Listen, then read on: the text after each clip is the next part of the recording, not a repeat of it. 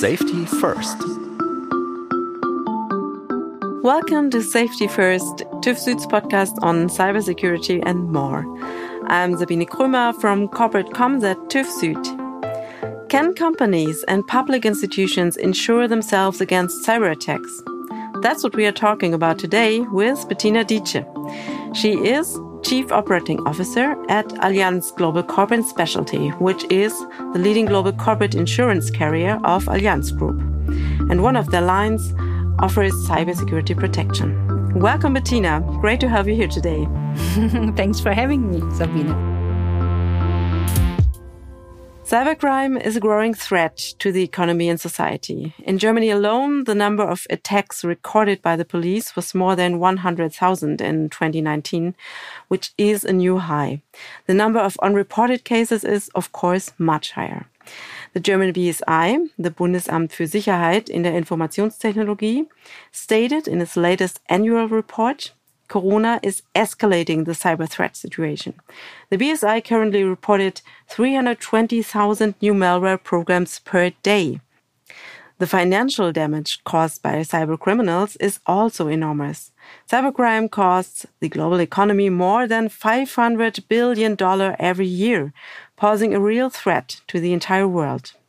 So, Bettina, Cyber insurance is still a relatively new area in the insurance industry. How expensive can a data breach be for companies actually? Unfortunately, it can be really huge and significant, um, and it's of course growing.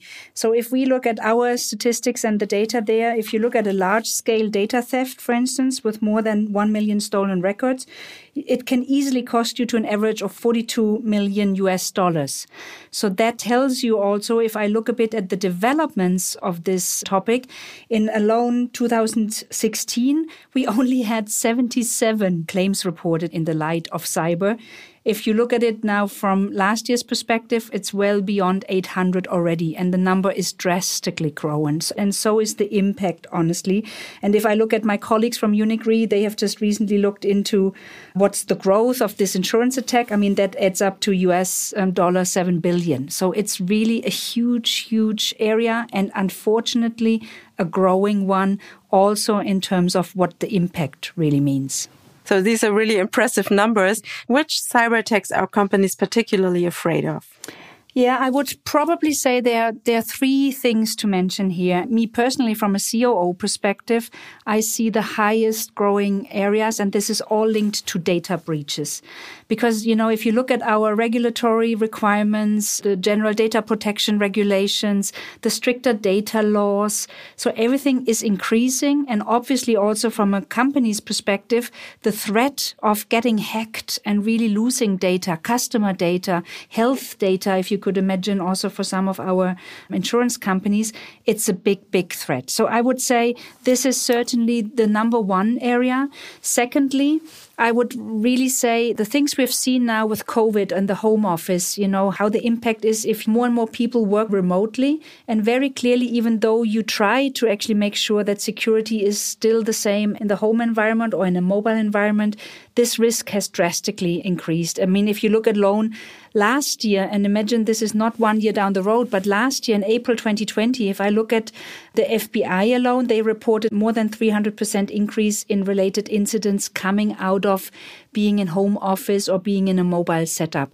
So this one, I think will also not go away, right? Because I mean, we all now learn to work in a hybrid model. And that's why this risk is certainly a growing one, which no one had on the radar that drastically until um, actually COVID started. And lastly, I would say that's for me personally, a big threat, it's the ransomware kind of spread. If I look at uh, the Maze or the Ryuk, you know, all these ransomware attacks, which we have really seen recently disrupting actually the business change, right? In the sense of what manufacturers uh, or the public sectors or health institutions realized. That's probably for me number three, that this is increasing drastically in attacks we're, we're facing. And if you look at the total cost of the ransomware claims, that was 25 billion in 2019. And that figure will rise easily to beyond 170 billion when downtime costs are also included. So it's a big threat And that's why I would say those three areas are certainly, from my perspective, the ones companies are typically most afraid of. Mm -hmm, mm -hmm. And it's also, of course, a question of the business continuity after you have been hacked. Yeah, absolutely. Absolutely. It takes quite long to restore if you're hacked to really bring everything back into normal. That's true, Sabine. In your perception, uh, Bettina, how important is protection against cyber attacks for companies already today on a worldwide basis? Very relevant, I would say. Very relevant because, I mean, if you just look back a couple of weeks ago, um, if you uh, saw at beginning of March the ten of thousands of Microsoft customers who were affected by hacker hacker attacks, mm -hmm. or I mean, if I look at the Marriott Group, we probably all remember that where they lost hundreds of millions of customer data, or the Maersk Group where they got the Petya attack. I mean, those are real cases, right? And the impact um, which is hitting customers or companies is pretty drastic. And honestly, me personally, I still get goosebumps when I remember talking to Jürgen Hahn. He actually joined us in one of our Berliner Digital Dialoge that's a story. It's really threatening to see and hear this from someone who actually suffered a cyber attack and really going through the pain of not knowing what's going to happen, how you get your goods out, how you sell pieces. Then you need to negotiate with someone who you don't know. You need to be uh, taking out emotions, which is, I think, probably the toughest thing to see. And then, as we just said, it takes you weeks to restore things after afterwards. So that journey and that reality that clearly shows this is happening. This is not just a theoretical threat. It's really happening. And more and more we see these things uh, reported and becoming public. So, what was again the case there uh, with Marco Polo? Can you remember what happened to them actually? They were breached, I think, or blackmailed. Right. They got also a ransom threat, and they got this on a on a Friday morning, I think they got the message like, you know, we will completely block your computers in the afternoon unless you transfer or wire a certain amount of money. And basically, what he explained was um, the reality that first it took them quite a while to really figure out how to deal with this. Is this serious? Who needs to talk to them? What do you need to do on the IT perspective? Do you need to shut down? Whom do you need to inform? You need to talk to your banks to really make sure that you can wire something like that. Then they were completely overwhelmed with who would do the negotiation with these criminals, right? Um, um, so it took them the whole weekend to basically get this thing settled, sorted out, negotiated. Once they actually placed the payment, I mean, you still do not know how do you get the key to get uh, everything solved? And they got this. However, it, um, as he actually said, it took them more than four weeks to completely restore and be completely in control again of everything they had. And um, I mean, imagine a nightmare, a nightmare as an experience. And this is a mid-sized market company. And probably for those, it's even affecting more because not everyone probably is already anticipating what this could do and this this can really happen to each of us in various company situations probably the larger corporates are more familiar with taking prevention for those cases but for many middle market companies or small market companies it's probably still a bit the theory and he has proven us wrong in demonstrating this case because it's clearly reality did they have a cyber uh, insurance? Actually, did they? no, no, they did not. Actually, um, he um, Jürgen was presenting this in the Munich Security Conference two years ago or one and a half years ago, and he said at the end he got a question from one of the journalists and said like, "What would you do differently?" And his answer was honestly like, "I would certainly go for an insurance, cyber insurance." So this leads me to uh, my next question. If I do have an insurance against cyber attacks, so then I'm all set. I don't need to invest anything in technology, right? yeah, that, that would be a very uh, wrong assumption, okay. I should probably say. And uh, typically this goes very much hand in hand, right? Because ultimately you insure someone or something where you get a feeling for how well do they take care of being protected. And the good thing is that I think the risk awareness is really coming forward now. You probably know we have an Allianz risk barometer where we typically look into, you know, how are risks judged globally, what's coming forward. And it's interesting to see that only five years ago, this risk of cyber attacks was really ranked, I think, eighth or ninth place of all the pieces.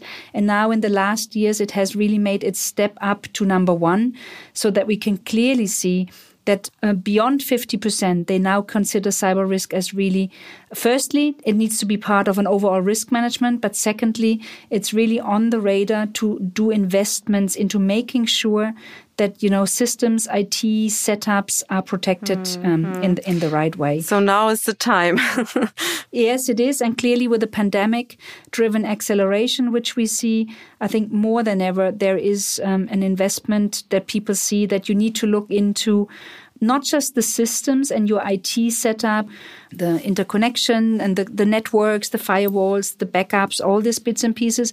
It's certainly also understood that investing into the education of the employees to understand what about phishing emails? How do you need to revisit certain attacks? So the education on the people side is equally important because most um, attacks actually happen because there's a human error somewhere happening. So that's very interesting, Bettina. But um, when I do have an insurance and when I'm breached, what criteria must be met to be covered in this case? Um, different pieces, I would say. Uh, firstly, of course, what we really would look into is, as I said already, how is your IT setup in the company you have? Like, do you have backup stored offline? What is the patch management? How do you look at the, the training and the awareness of people? Are the firewalls, the virus scanners, the segregation of networks, are these all in place? So it's a very technical judgment in order to make sure that, you know, we could actually really guarantee insurance on top of that. Um, I think what comes along, what most people do not have in mind, a good insurance from our perspective covers not just this these pieces, but it also offers things like doing IT forensic, for instance, in the sense of you get hacked, because then you need to have experts on the ground to really tell you what to do, how to do it, and how to look into um, all the bits and pieces. You need to have legal assistance or reputational assistance. How do you protect things going forward? So there is a a service set around a typical insurance, which really complements the actual work happening. If you look at what's the typical damage, it's either a liability damage, you know, you, you lose the data or the third party data gets disclosed and you know like marriott had it so that liability damage is certainly a key piece or you have really business interruptions that you cannot produce longer or even the whole supply chain is unable to do this further.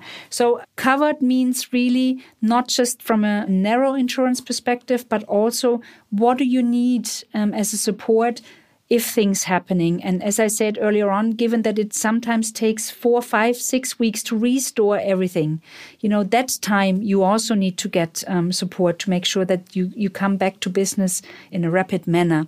So that's all what is looked at from an insurance perspective. So when I'm breached and when the attack has happened, what should I do when I'm um, in a company and I really don't know what's the first step and what's your recommendation? Yeah, it's actually a good question. And honestly, I can tell you, I had um, a crisis drill on exactly this topic two months ago to really practice what you do in this situation. And of course, the learnings from what we see, how customers deal with it, you know, what's happening in the real situation. That's insightful because for the first two hours you're in a panic no one knowing what to do and how to attack this first. So very clearly having a crisis management with the explicit roles in there where you need to have people who can take care of communication of responsiveness to customers the IT representative in there, you know, your protection and resilience or BCM colleague in there, the key functions, um, the key countries, maybe even if you are hacked on a global scale.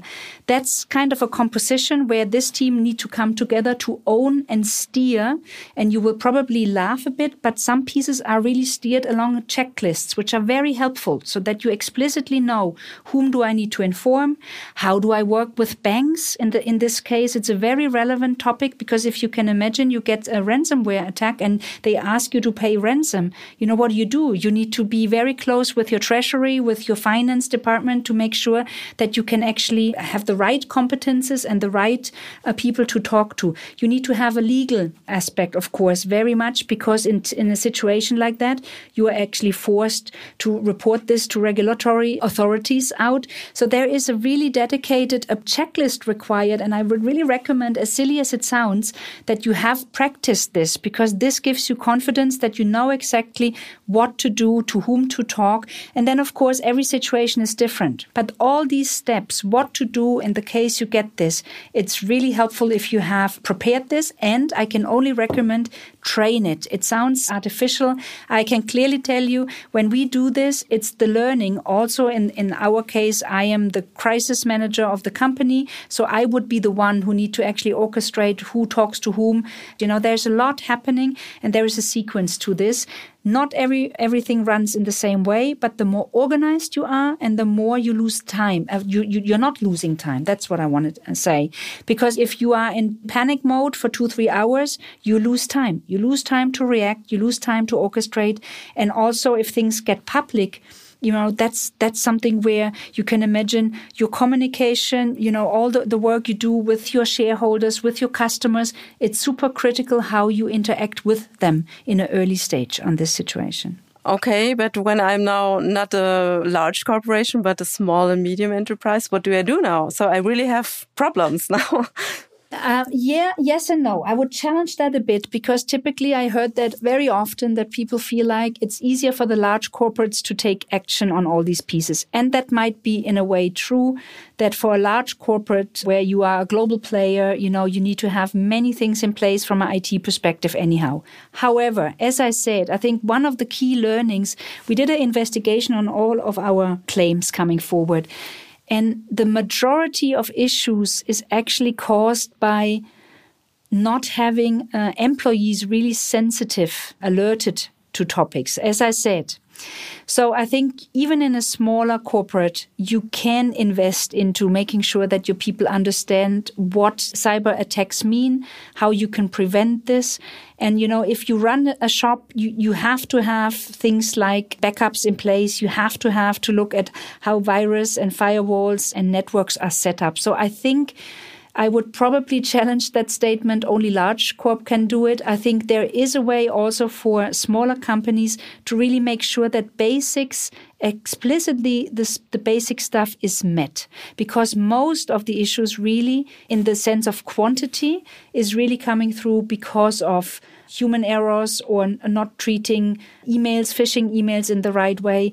So I think that's a, a, fair statement that everyone can do something to really protect the company's asset and the company's business, basically. So that's good news for all the small and medium enterprises out there. So uh, don't give up no, too soon. And it is, it's not all about tech and not all about investing lots of money. It's also about getting the things right. And these are mostly the basic things in the first place. So we already talked about what a cyber insurance includes, like you mentioned the forensic experts. Would you like to add something to that? Yeah, as I said, probably. I mean, first and outmost, it's it's about the business interruption losses or liability losses. I think that's certainly the biggest area. But extending this scope to really look for how do you technically recover? How do you do a reinstallation of data software? How do you get um, further internal investigations running? How do you look at IT forensic, the legal, uh, crisis management, you know, even consultancy service to really make sure you have the right experts on this uh, specific topic? So I would probably say that what covers a, a good insurance product to not just go after the narrow definition, but really to make a customer feel well protected explicitly when something happens because it's not a, a payment only. It's really might take people a very long time to recover from something like that. Can you give concrete examples where cyber insurance actually helped companies? I guess if I look at at, um, at some of the cases we have seen or we have investigated, it's explicitly on data breaches, as I said earlier on. I think that's the, the biggest um, help, or to really minimize the business interruption. I mean, that's certainly also from a money perspective the biggest hit. If this um, hits that you cannot produce anymore or that you cannot sell anymore or work with your suppliers on this. So this is where I think the support is um, seen the most. If I look at it from a market perspective, it's still small. It's still relatively small. If you look at, you know, um, how many companies would go for, if I look at Germany alone, we can see the companies, potential customers, and companies who would cater for cyber insurance would probably more than 3 million in Germany alone.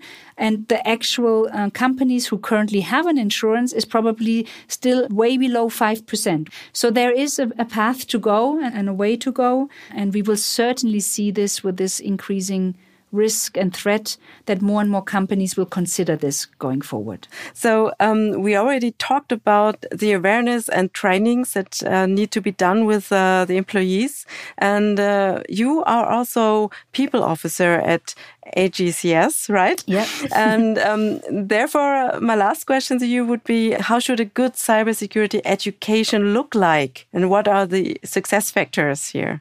Yeah, I think I cannot I cannot recommend this more honestly because um, I mean we talk in general in this world of digitalization and, and all the upskilling which people need to go through over the next years in order to stay relevant. That's a key theme, I would say, not just for cyber or technology, but really um, beyond that. That you know, people need to make sure that they stay relevant with their skills.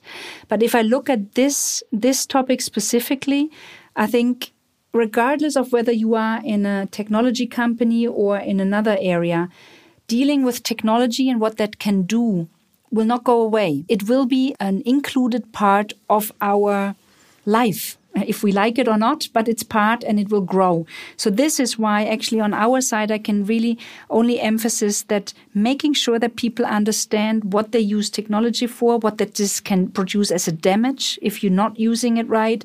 If you take data security probably not serious enough, what can happen if you lose millions of data to the outside market and if it gets um, visible that you're not protecting the heart for, for many companies, which is the data of customers, that is really probably the biggest threat. So I think we have injected a lot and we continuously do this to really upskill our people regularly.